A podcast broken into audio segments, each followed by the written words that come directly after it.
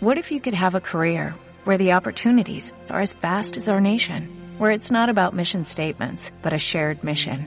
At U.S. Customs and Border Protection, we go beyond to protect more than borders, from ship to shore, air to ground, cities to local communities. CBP agents and officers are keeping people safe. Join U.S. Customs and Border Protection and go beyond for something far greater than yourself. Learn more at cbp.gov/careers.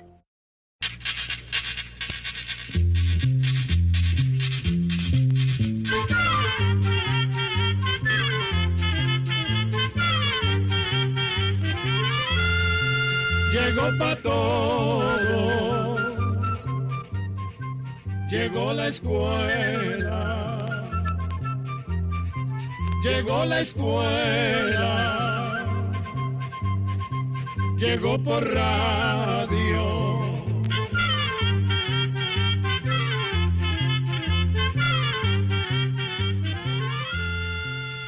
Instituto Centroamericano de Extensión de la Cultura presenta su programa Oigamos la Respuesta.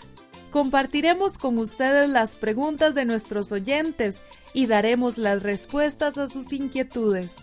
Mándenos sus preguntas al apartado 2948-1000 San José, Costa Rica.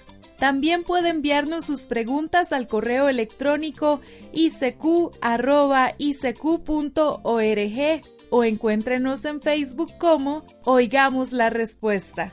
O llámenos por teléfono, código de área 506, número 2225-5338 o 2225-5438 ¿Qué tal? Con el placer de siempre les presentamos una nueva edición de nuestro programa Oigamos la respuesta del Instituto Centroamericano de Extensión de la Cultura. Bienvenidos. Comprender lo comprensible es un derecho humano. Ese es nuestro lema. Vamos a la primera pregunta del programa de hoy. Un estimado oyente nos llamó por teléfono desde Acerrí, en Costa Rica, para consultar. Escuché sobre un cacique que se llama Tequendama. Quisiera conocer la historia de él o bien los datos que se puedan encontrar. Oigamos la respuesta. Vamos a contarle a este amigo oyente que en realidad Tequendama no es el nombre de un cacique, sino una palabra que en idioma chipcha que era hablado por indígenas que vivían en la región central de lo que hoy es Colombia.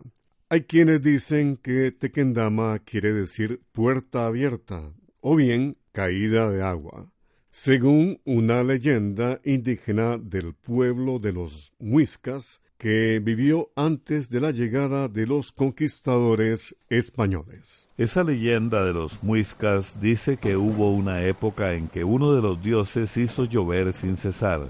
Los cultivos se arruinaron, las casas se vinieron al suelo y tanto los caciques como el Zipa, que era la principal autoridad del pueblo de los muiscas, estaban muy preocupados. Buscando ayuda, acudieron a un personaje llamado Bochica, que era un anciano extranjero que tenía fama de sabio. Según el relato, este anciano, Bochica, caminó hasta un lugar montañoso. Tocó con su bastón un muro de rocas que inmediatamente se abrió de par en par, formando una cascada o catarata que permitió desviar el agua llovida hacia un río salvando así al pueblo de la inundación. Es por esto que se cree que Tequendama significa caída de agua.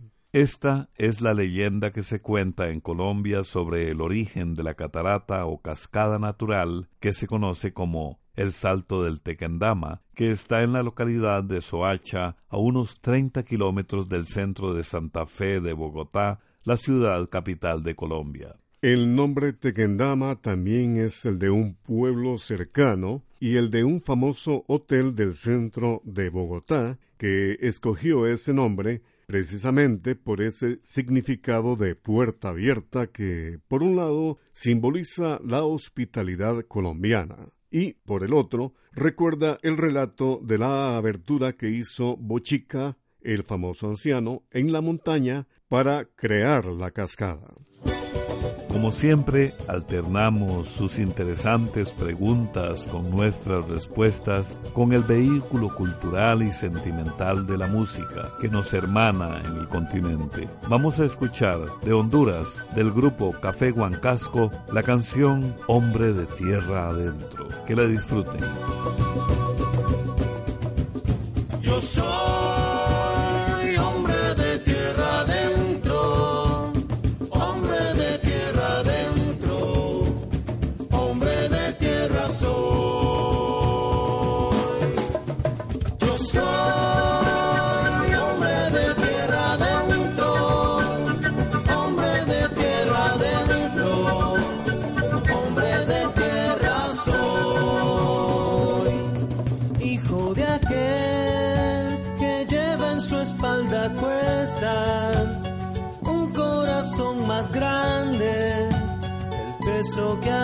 cargar.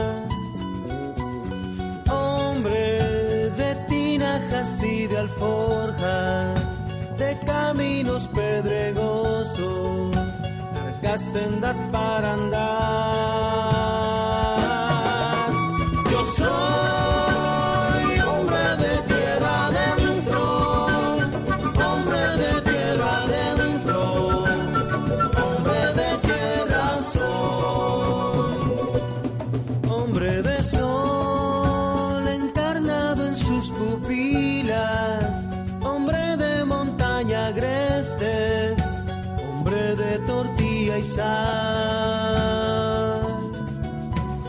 Dueño de sus pasos diminutos, de sus manos desangradas, con la historia y su puñal.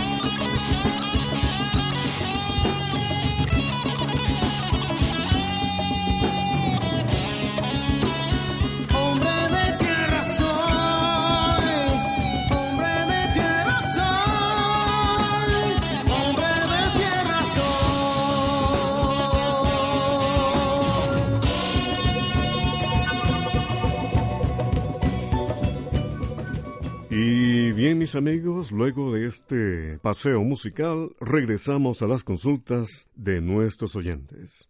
¿En qué continente está y a qué país pertenece la Antártida? Es la pregunta de un estimado oyente que nos llama por teléfono desde Santa Rosa, Guatemala. Escuchemos la respuesta. Vamos a contarle que la Antártida no pertenece a ningún país. En realidad, la Antártida es un continente y es el más frío de todos los continentes. Además, la Antártida es el único donde no existe población humana nativa. En la Antártida se encuentra el Polo Sur, que podríamos decir está en el centro de la Antártida. Toda la superficie de la Antártida está cubierta por un largo manto o capa de hielo. Allí el clima es tan frío que casi no existe vegetación. Solo hay algas, musgos y líquenes. Los animales que viven en la tierra firme también son escasos, pero abundan los que viven en el mar. Como le dijimos anteriormente, en la Antártida no vive nadie, a excepción de los científicos y de militares de distintos países que llegan allí a hacer estudios y experimentos.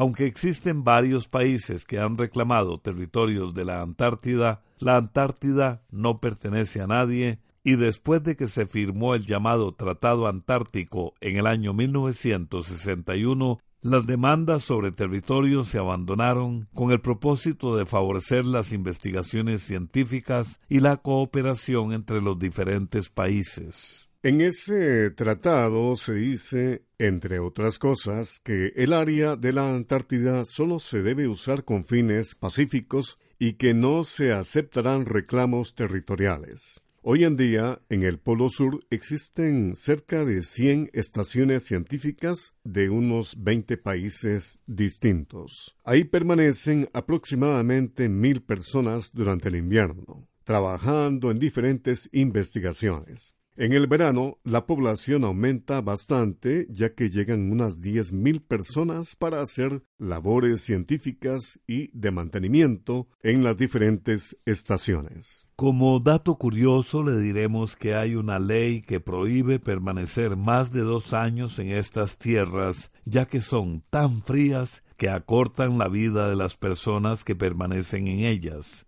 Por otra parte, en años recientes son cada vez más los turistas que llegan en barcos de pasajeros a visitar estas tierras. Continuamos transmitiéndoles el programa Oigamos la Respuesta. Nos complace mucho amigos contar con su sintonía. ¿Por qué hay algunos bebés que les nacen los dientes antes de los cuatro meses y a otros les nacen a los seis y algunos a los diez meses? Les hago esta pregunta porque tengo un bebé que los echó a los cuatro meses y me han dicho que sus dientes van a ser malitos. ¿Será cierto? Es la pregunta del señor Osmar López Salgado, quien nos envía un correo electrónico por medio del Facebook. Escuchemos la respuesta. En realidad, don Osmar, no tiene por qué preocuparse. Según se ha estudiado, no hay ninguna relación entre la edad en que salen los primeros dientes y el hecho de que estos vayan a ser malos o buenos. La edad en que los niños echan los primeros dientes es muy variable, porque todos los niños se desarrollan de manera diferente. Así como hay niños que comienzan a hablar o a caminar antes que otros, lo mismo pasa con los dientes. Imagínese usted que hay casos de niños que ya nacen con dientes. Aunque la mayoría de los bebés comienzan a echarlos entre los seis y los ocho meses de edad, hay otros que los echan antes y otros después, y esto es completamente normal. Solo si un niño llegara a un año y medio sin echar sus primeros dientes, sería conveniente llevarlo donde un dentista para que lo examine.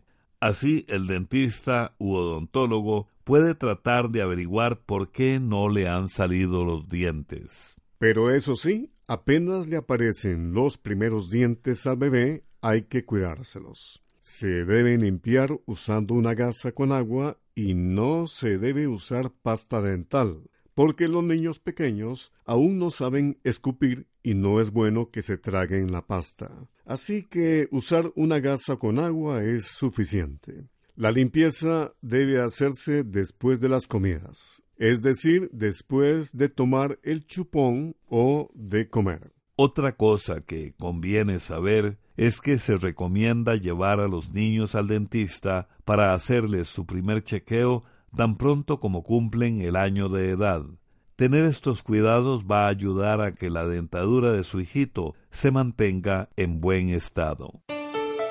Bien amigos, y para la siguiente pausa musical, Costa Rica y Guatemala se unen con dos voces, la reconocida María Pretis, cantautora, y el vocalista de Alux Nahual, Álvaro Aguilar, para interpretarnos la canción Háblame. No has cambiado nada desde tu risa hasta tu forma de escuchar los mismos gestos iluminando tantas frases por terminar. Dichas y angustias como inevitables síntomas de amar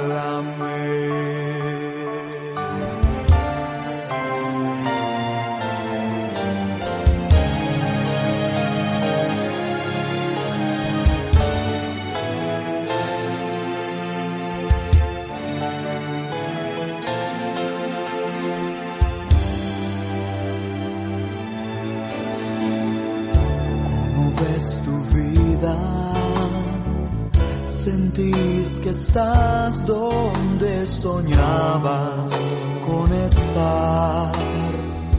¿Será que el paso de tantos años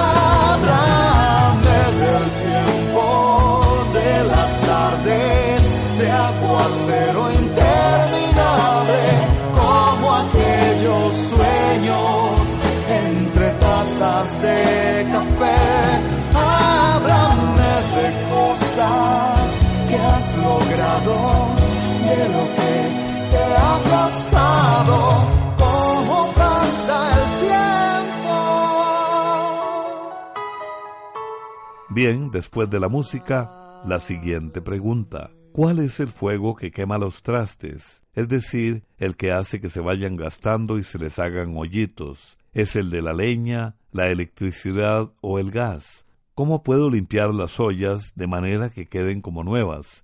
Estas son las consultas que nos hace el señor Víctor Hugo Camacho Martínez, quien nos llamó por teléfono desde la ciudad de Cartago, en Costa Rica. Oigamos la respuesta. Las cocinas de leña hacen que los trastes se ahumen, cosa que no sucede cuando se cocina con gas o electricidad.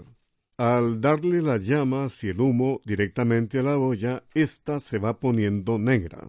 Estas manchas se pueden quitar usando, por ejemplo, un producto de limpieza como Ajax o jabón azul y restregando con brillo.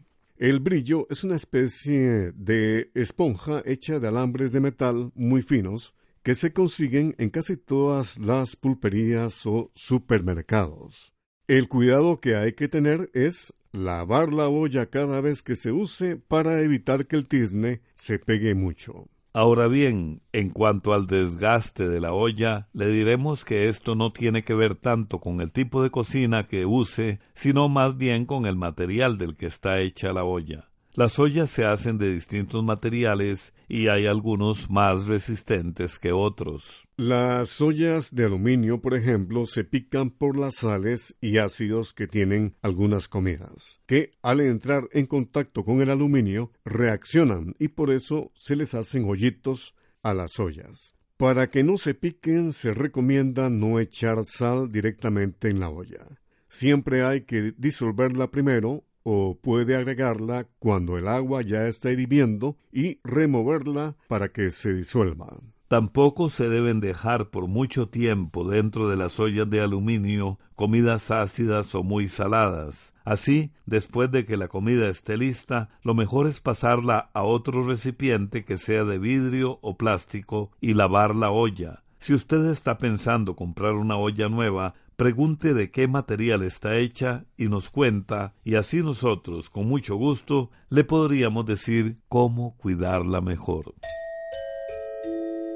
¿Por qué los perros aullan cuando están solos? Nos pregunta la señora Marta Julisa Zaballos a través de nuestro Facebook desde Managua, Nicaragua. Escuchemos la respuesta. Un perro que aúlla o gime cuando está solo posiblemente lo hace porque padece de un miedo muy grande a quedarse solo y estar lejos de su dueño. Los perros que sufren este trastorno de conducta también pueden ladrar, rascar las puertas, romper muebles y algunos hasta hacen sus necesidades dentro de la casa. Los perros son animales que descienden de los lobos y heredan de ellos la tendencia a estar en manada. La manada les da seguridad y les ayuda a sobrevivir. Para los perros domésticos, la familia con la que vive es su manada. Entonces, si esas personas se van y se queda solo, el perro siente que está en peligro.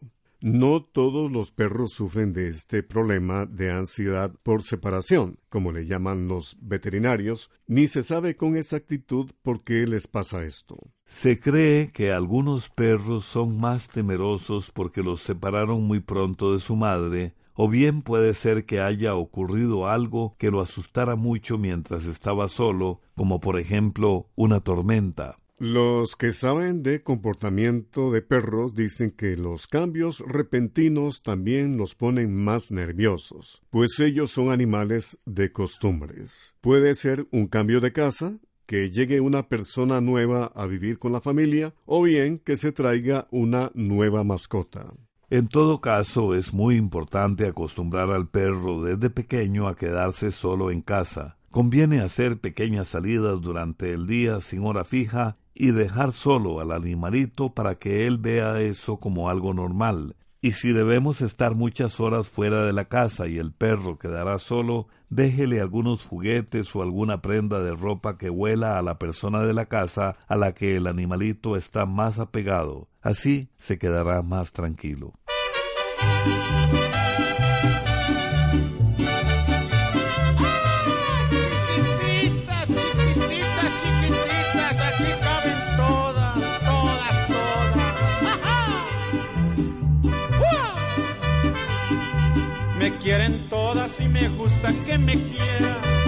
Soy borracho ni tampoco fanfarrón. Me gusta amarlas y quererlas de de veras. Pero para todas no me alcanza el corazón. El corazón, el corazón. Ya no me alcanza, no me alcanza el corazón. El corazón,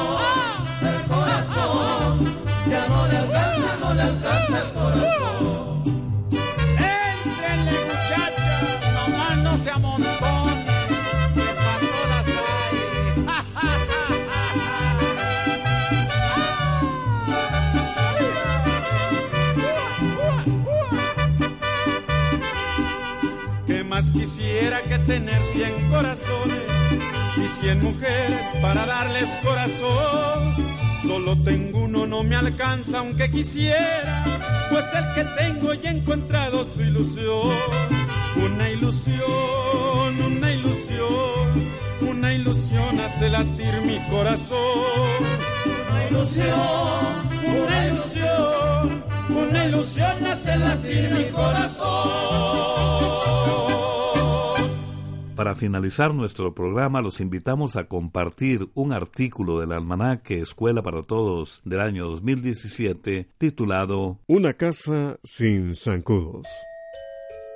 En todos los países de Centroamérica hay zancudos que causan el dengue y pueden causar otras enfermedades peligrosas como la chikungunya y la fiebre amarilla. Son enfermedades que causan mucha fiebre y en algunos casos la muerte del enfermo. Esos zancudos también causan una enfermedad llamada Zika, que es muy peligrosa para las mujeres que están embarazadas y para el niño que está por nacer. Esos zancudos viven cerca de las casas o adentro de ellas.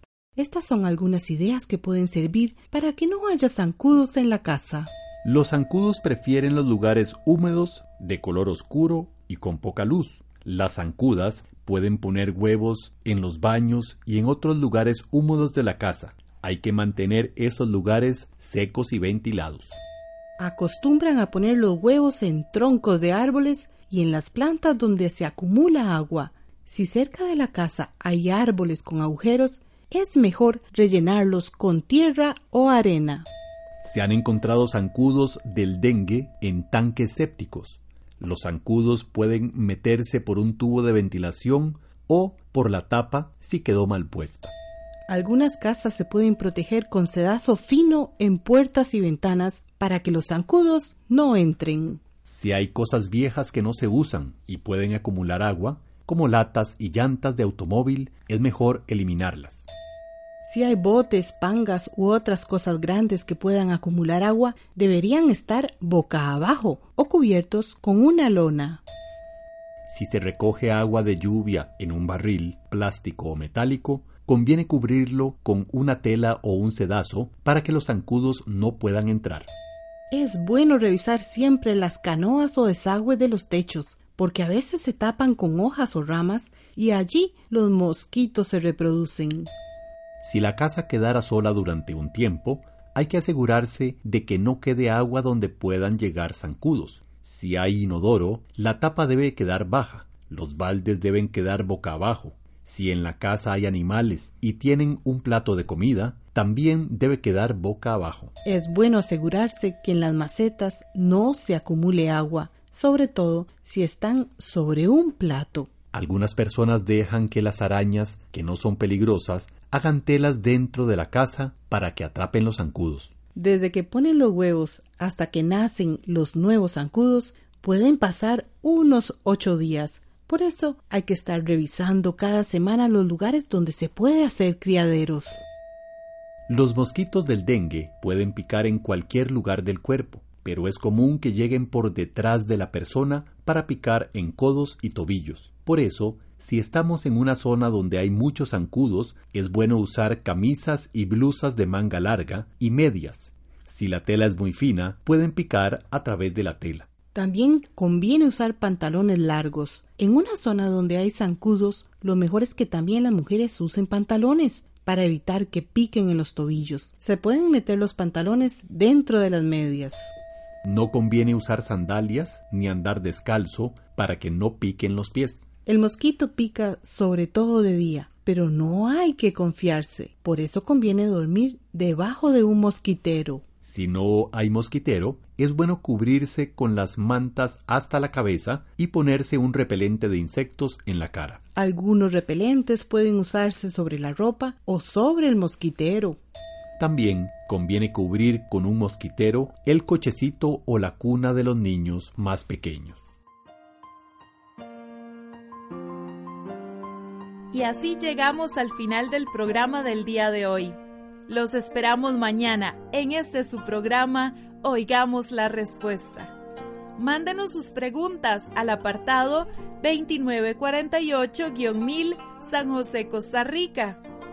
También puede enviarnos sus preguntas al correo electrónico isq.org o encuéntrenos en Facebook como Oigamos la Respuesta o llámenos por teléfono, código de área 506, número 2225-5338 o 2225-5438. Recuerde que comprender lo comprensible es un derecho humano.